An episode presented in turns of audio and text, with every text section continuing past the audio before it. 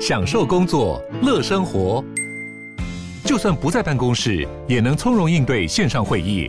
HP Dragonfly 透过专业的 HP Presence 设计，内建降噪及会议快速键，搭配清晰的 Bang & Olufsen 音效，增强音讯及视讯功能。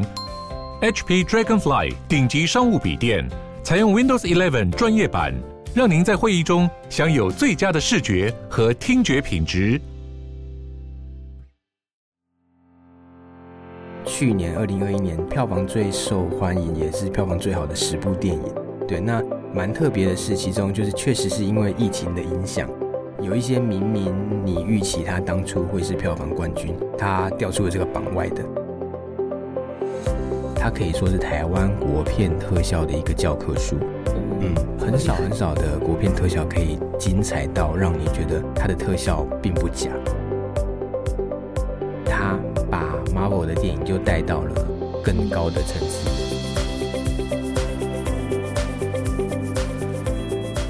欢迎收听远见 On Air，各位听众大家好，我是今天的主持人远见的数位策展玉佩。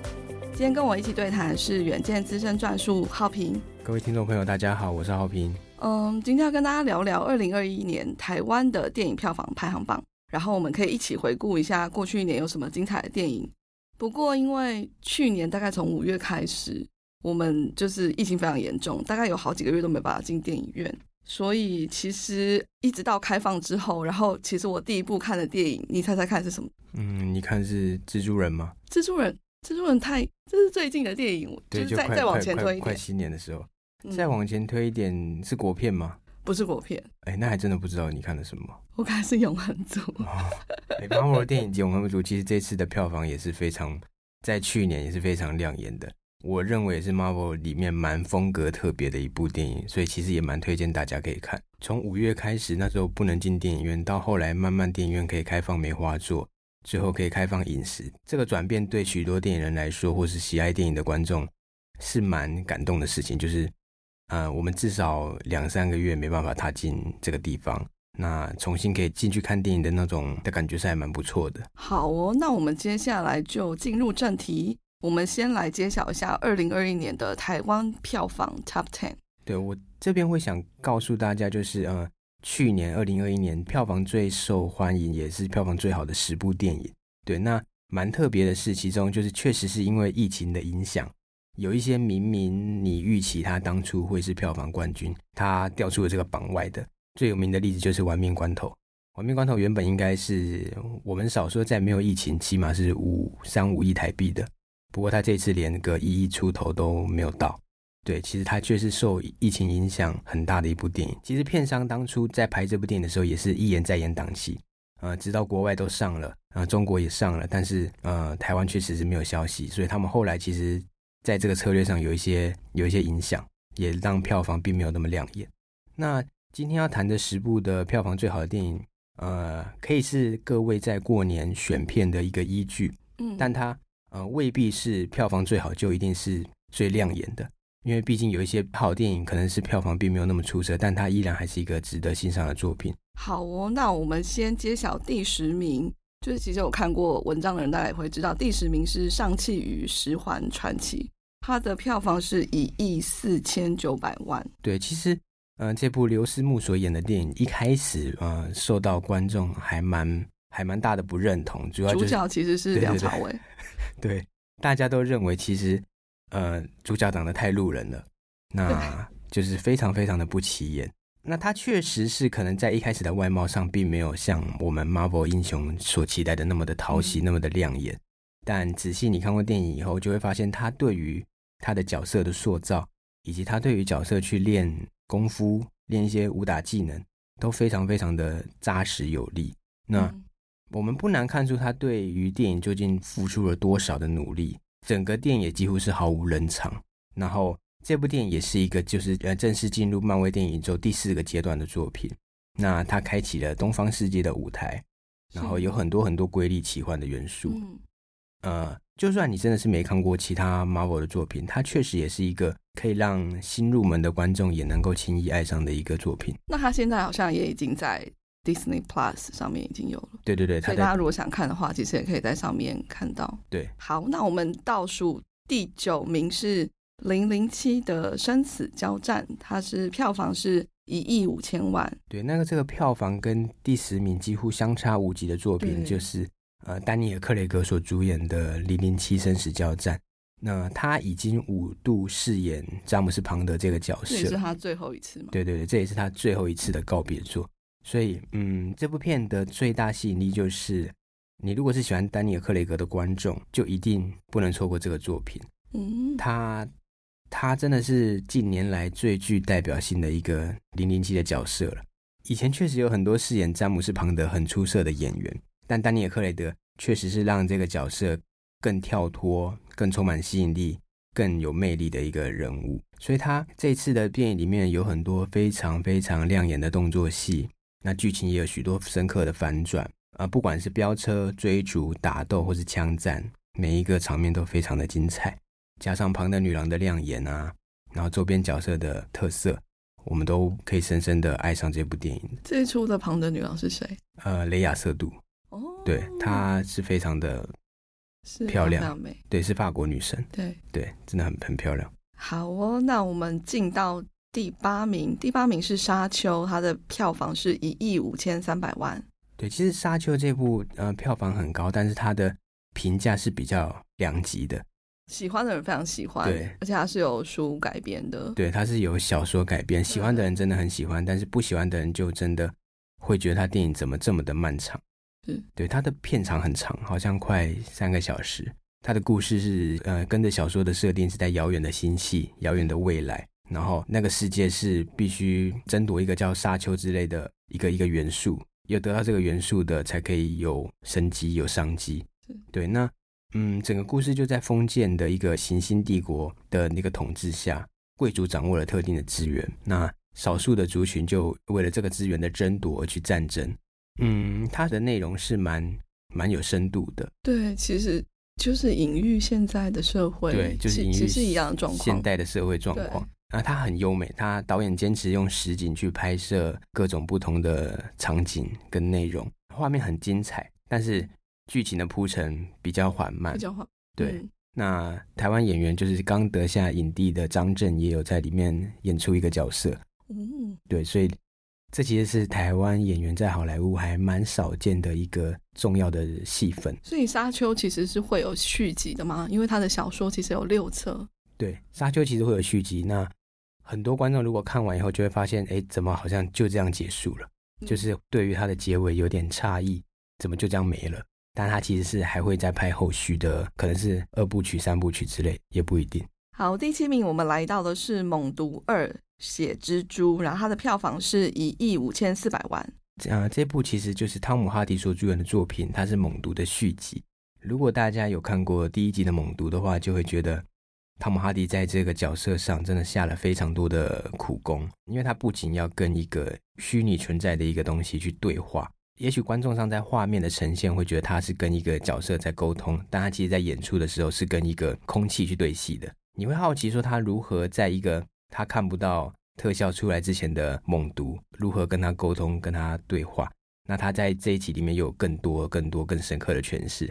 好比说，他这一集、第二集里面，他会跟猛毒吵架，跟他有意见不合的状态，在必须跟他协同作战的时候又合作。其实那个心境是我们可以深刻体会的。好，那第六名是呃，这个我用台语念是嘎桃的《浪流连》。对，那。对，这一部就是在呃去年的过年，就是二零二一的过年贺岁档，其实票房最好的作品。他也在呃男主角郑人硕用也用这一片入围了去年金马奖的男主角。其实《角头》这一部的作品已经已经好几个好几个篇章了。对，对，他其实不同的篇章都讲述了不同角色跟人物他们心境的转换历程的转变。嗯，他们最厉害的是就是深刻的。把黑帮他们会面对的一些江湖道义、尔虞我诈，就是很多斗志啊，然后一些深刻的感情的东西诠释出来。其实《角头》已经成了经典黑帮的一个电影像是台湾的本土系列这种感觉。对，台湾本土系列，其实以前有像是《蒙甲》也是一个代表作，哦、但是但是《角头》他却真正成为台湾黑帮文化的一个代表，那种兄弟情谊。道上爱情的纠葛，我们可以就是很深刻的体会到那些身不由己的无奈。对，嗯、好，第五名来到是月老，月老它的票房是两亿，它其实最近才上的电影，对，其实成绩非常好。对，就金马前夕左右上映的电影，月老就是嗯九把刀的作品嘛，九把刀跟柯震东多次的合作，那这次的合作，他们我觉得他们有非常好的默契，所以在这次的诠释里面，嗯，他又更搞笑，却可以把那个生死轮回的东西诠释的非常到位。如果你是喜欢九把刀的书迷，这部作品就绝对不会让你失望，它会让你深深回到也许当年看书的那种感动。嗯，对，就是、我我觉得我我自己还没有看过，但是我在社群看到他们的操作，好像也还蛮有话题性。然后我发现他们也会利用一些，比如说学生的套票的方式来操作。对，对，所以我觉得应该吸引很多学生族群会进去。电影院看。对，其实月老他厉害的地方就是他对于年轻观众非常非常的具有吸引力。王静啊、柯震东啊、宋芸樺这样的组合，就是年轻人非常爱的一对组合。呃，生死轮回的概念也是也是讲述了非常多年轻人从未探讨过的一个领域。对，那我们可以用另外一个角度去思考这样的舞台。对，那我必须强调的就是，嗯、呃，月老在特效的部分真的非常非常的精彩。它可以说是台湾国片特效的一个教科书。哦、嗯，很少很少的国片特效可以精彩到让你觉得它的特效并不假。对，很多那真的是很棒。对，很多必须说很多国片的特效你会看起来怎么这么假，但是月老完完全全不会，它的程度已经我认为可以跟韩国比，也可以跟好莱坞匹敌。那关于在特效的鼓励上，他们在金马奖也也得到很多关于视觉特效相关的奖项。对，所以这是月老蛮。蛮厉害的地方。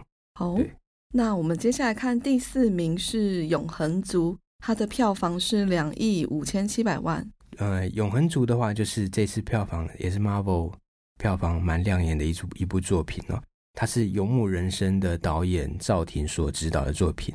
那如果如果各位有看过《游牧人生》，就会发现《游牧人生》它对于镜头的掌握，对于意境的诠释，对于时间的流逝。呃，讲述的非常的有意境，因为赵婷她很喜欢实景拍摄。对于 Marvel 作品，大部分都要在摄影棚，大部分都要依照特效来做后置的的程度来看的话，《永恒族》它非常的美，因为它用了很多的实景，它不用特效，它用实景去拍摄，那每一颗运镜都充满了诗意，而且内敛又动人。那它最吸引观众的地方是它的每一个角色。都有各自的故事，各自的历程。也许一开始你会认为角色太多太混乱，其实并不然，因为它剧情真的是毫无人场，情感是高潮迭起的，画面的优美和细腻，呃，都交织出一种很扣人心弦的感动。还有一点就是，他把 Marvel 的电影就带到了更高的层次。我自己看的感觉是，我觉得他好像。嗯，跟别的 Marvel 电影不太一样，有可能因为他是华人的导演吗？还是说文化的不同，就是诠释的角度在情感的拿捏上会比较不一样，对，就会多了很多细致的感觉。对，而且他厉害的地方是慢慢的把舞台从地球拉到宇宙去，也是一定程度的铺陈未来 Marvel 想要慢慢把舞台扩张到全宇宙的这个概念。所以我们可以看到很多各种不同的新族。就是宇宙的一些种族，宇宙的一些真正生命的起源。虽然这本来就未必是真实的，但是他们对于这个世界观的设定就非常的澎湃又宏观，所以其实很有趣，大家可以去欣赏一下。嗯、呃，因为我有看到它，其实，在 Disney Plus，它一月十二号会上映。对，所以就是如果大家有订阅 Disney Plus 的话，也可以在上面看到这个电影。没错。第三名是《哥吉拉大战金刚》，它的票房是三亿五千八百万。嗯，《哥吉拉大战金刚》是疫情之前非常受欢迎的作品，也就是二零二一年五月以前观众最爱看的一部电影，也是当时疫情前票房次好的电影。对，第一名是我们待会会提到的。那《哥吉拉大战金刚》是怪兽宇宙的第四部作品。嗯，其实从前面几部的铺陈，我们可以从前面先看到哥吉拉单片的故事。金刚单片的故事，再到后来怪兽宇宙慢慢的崛起，最终他们两个世界的王者终于正式碰面。这个澎湃的感觉是粉丝们非常热血的，就是在大荧幕上你可以看到这两大东西方的传统英雄真正的碰头，那种感动跟热血沸腾的期待是很吸引人的。所以到最后谁才是那个最厉害的？其实谁最厉害的，我们可以观众可以去电影里面欣赏。但 如果先破梗的，如果你还没看过，我们先告诉大家谁赢了，就没有那么有趣。但其实有时候真正的胜负未必是我们所期待或是我们所想象的那个样子。好。第二名，当男人恋爱时，票房是四亿五百万。嗯，当男人恋爱时绝对是二零二一年最具代表性的国片了。没错，对，它也许不能称为剧情片，我们也可以说它是一个纪录片。对，它很有趣的记录了邱泽跟许玮宁认识 到最后结婚的这段过程。对，我们可以看到，就是 他们在电影里面的呈现非常非常的浪漫。因为我有专访到邱泽跟许玮宁。其实他们在这部片之前是完完全全不熟的，对。那他们因为这部片认识，接着杀青以后慢慢的联络，最后结婚。其实对观众来看是非常的浪漫的，荧幕 CP 成真。对，那种组合是你们可以看到邱泽在电影里面深深的打动徐伟宁，就在真实生活里面，他们两个真的也结成正果。我认为这个的话题性都让这部电影增添了不少分数。嗯，因为这部电影。它最吸引的地方就是它很浪漫的那个台式美学，嗯，非常非常传统，非常非常到底。那一个讨债的流氓跟一个丧父的女女上班族，一个是完全厌世，一个是对生活极度的消极，两个完全没有火花的人，最后要怎么样撞在一起？那他们的铺陈、他们的进展跟感情的培养，嗯，很多时候我们在看电影的时候就会觉得，怎么他们就这样在一起？但在这部电影里面不会。但是这部电影作品，我想要提一点是，他在网络上有一些评价是，其实以这样的角色设定看起来，就是邱泽在里面角色看起来其实就是有点跟踪狂，还是？对，其实 毕竟他电影的剧情设定有一些东西本来就未必是现实生活中大家会喜欢的。嗯、那假设说剧情里面的阿成并不是邱泽，也会有不同的感受。有点危险，对对，但毕竟它也是电影啦。对，那如果在这么俊男美女的呈现下，我们确实可以很陶醉在这部作品里面。对，所以其实这部作品还是蛮推荐给观众去欣赏的。好，第一名是《蜘蛛人无家日》，那它其实是从十二月底开始上映。那截至我们这边二零二一年底的统计，它的票房大概有四点四亿，然后它还就是持续上映中，票房还在持续滚动中。那其实《蜘蛛人无家日》，我认为绝对是影史上最具代表性的蜘蛛人作品了。那这绝对是历代蜘蛛人以来最好看又最精彩的一部。它的剧情是描述在，嗯，神秘法师把蜘蛛人的真实身份公诸于世之后，蜘蛛人面临了生活前所未有的转变。毕竟在以前，从来没有人知道蜘蛛人就是 Peter Parker。那当他的真实身份被揭露以后，他面对了世上的一些嘲讽跟质疑，他如何在这样的声浪中求生或自保？那他只好选择去找奇异博士去下咒语改变这个现况，但却也因为这样的的一个设定，开启了多元宇宙的舞台，很多很多你想不到的事实跟震撼都在这个篇章里面有精彩的呈现。它很完美的结合了前几代的作品。那在不爆雷的状况下，其实我们能说的并不多，很多深刻的角色都可以在故事里面中看到。那其实蜘蛛人系列拍了很多部，大概有前面的三部曲，后面的二部曲，加上现在的 Marvel 系列。那从陶比麦奎尔到安德鲁加菲尔德到汤姆荷兰，他们三个人的角色都有各自不同的魅力。那如何在最新的这部电影中，我们可以看到不同蜘蛛人最生动的面貌呈现？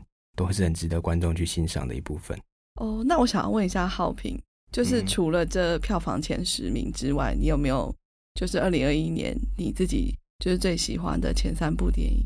如果要提到二零二一最喜欢前三部，我的其中一部就是刚刚提到的《蜘蛛人》，它算是我二零二一最喜欢的第三名吧。嗯，那第二名的话，我蛮喜欢的是去年春天的时候的。奥斯卡最佳男主角得奖的安东尼·霍普金斯所饰演的父亲，对，父亲他是讲述一个失智症患者，他在面对自己生活上各种记不起来的事情的那种痛心，他非常的深刻动人，又又很无奈。嗯，如果你是家中有失智的患者，或是自己的亲人有面临这样的状况，这部电影是会让人很感同身受，也非常温暖的一个电影。嗯，那如果要讲第一名的话，我还是会大力推荐《美国女孩》。是对，《美国女孩》在金马奖得了四个大奖，包含最佳新演员、最佳新导演、最佳摄影跟观众票选奖。它虽然票房并没有其他刚刚我们提的那几部那么的亮眼，但它的内容跟它的诠释方式，跟它的时代情怀，然后满满的温暖母女的感情，都是非常的动人。嗯，我非常非常推荐大家看《美国女孩》。也许过年期间她会上串流，那大家也许可以去支持一下。哦，对，那你自己有最喜欢二零二一年的哪三部电影吗？其实我我的前三部里面也有一部是《美国女孩》，嗯，这一部我有进电影院看，我觉得是就是亲子的题材，尤其是孩子跟母亲这样子的关系，其实是真的是百看不腻。对。像之前另外一位导演多兰，他也有另外一部，就是他跟他母亲的，就是类似的电影，我觉得都非常好看。然后我觉得《美国女孩》她就是聚焦在她们以前其实曾经移居海外，然后再回到台湾那样子的时代背景，然后那个氛围跟现在我们其实都可以感同身受，是很有共鸣这样子。然后呃，另外一部其实是在串流平台上的电影叫《The Hand of God》。那它其实是绝美之城的导演执导的电影，我觉得，因为它是意大利的电影，意大利电影就是很有魔幻的感觉。对，没错。对对对，明明就是上一秒非常有现实感，然后下一秒就会直接就是不知道到哪里去，很有趣。他音乐也非常好。那他整个拍摄场景是在拿破里，那就会让我想到之前在拿破里旅行的感觉。最后一部是那个《偶然与想象》，他是呃日本的导演冰口龙介，嗯哼，所知道的电影。那这部电影其实是朋友推荐我去看的。那一开始没有做太多功课，然后字幕一打才知道，哦，原来它是第七十一届柏林影展的英雄奖。对对对对，没错。然后电影其实是三个段落组成的，那它每一个都是独立的故事。其实，在看的时候就会，呃，它的感觉是跟侯麦的电影非常像，电语言蛮像的。但是那个后来的开展啊，跟他的叙事其实还是很有日本导演的风格，嗯，我觉得非常推荐大家去看，嗯嗯。好哦，那今天就是介绍这么多电影，那其实有些电影就是在过年期间，大家可以在串流平台上面去把它补足。那也预祝大家新的一年新年快乐。那我们今天就聊到这里喽。如果你喜欢这一集远见 on air 的内容，欢迎分享给你的朋友。最重要的是每周锁定远见 on air，我们下周见，拜拜。谢谢大家，新年快乐。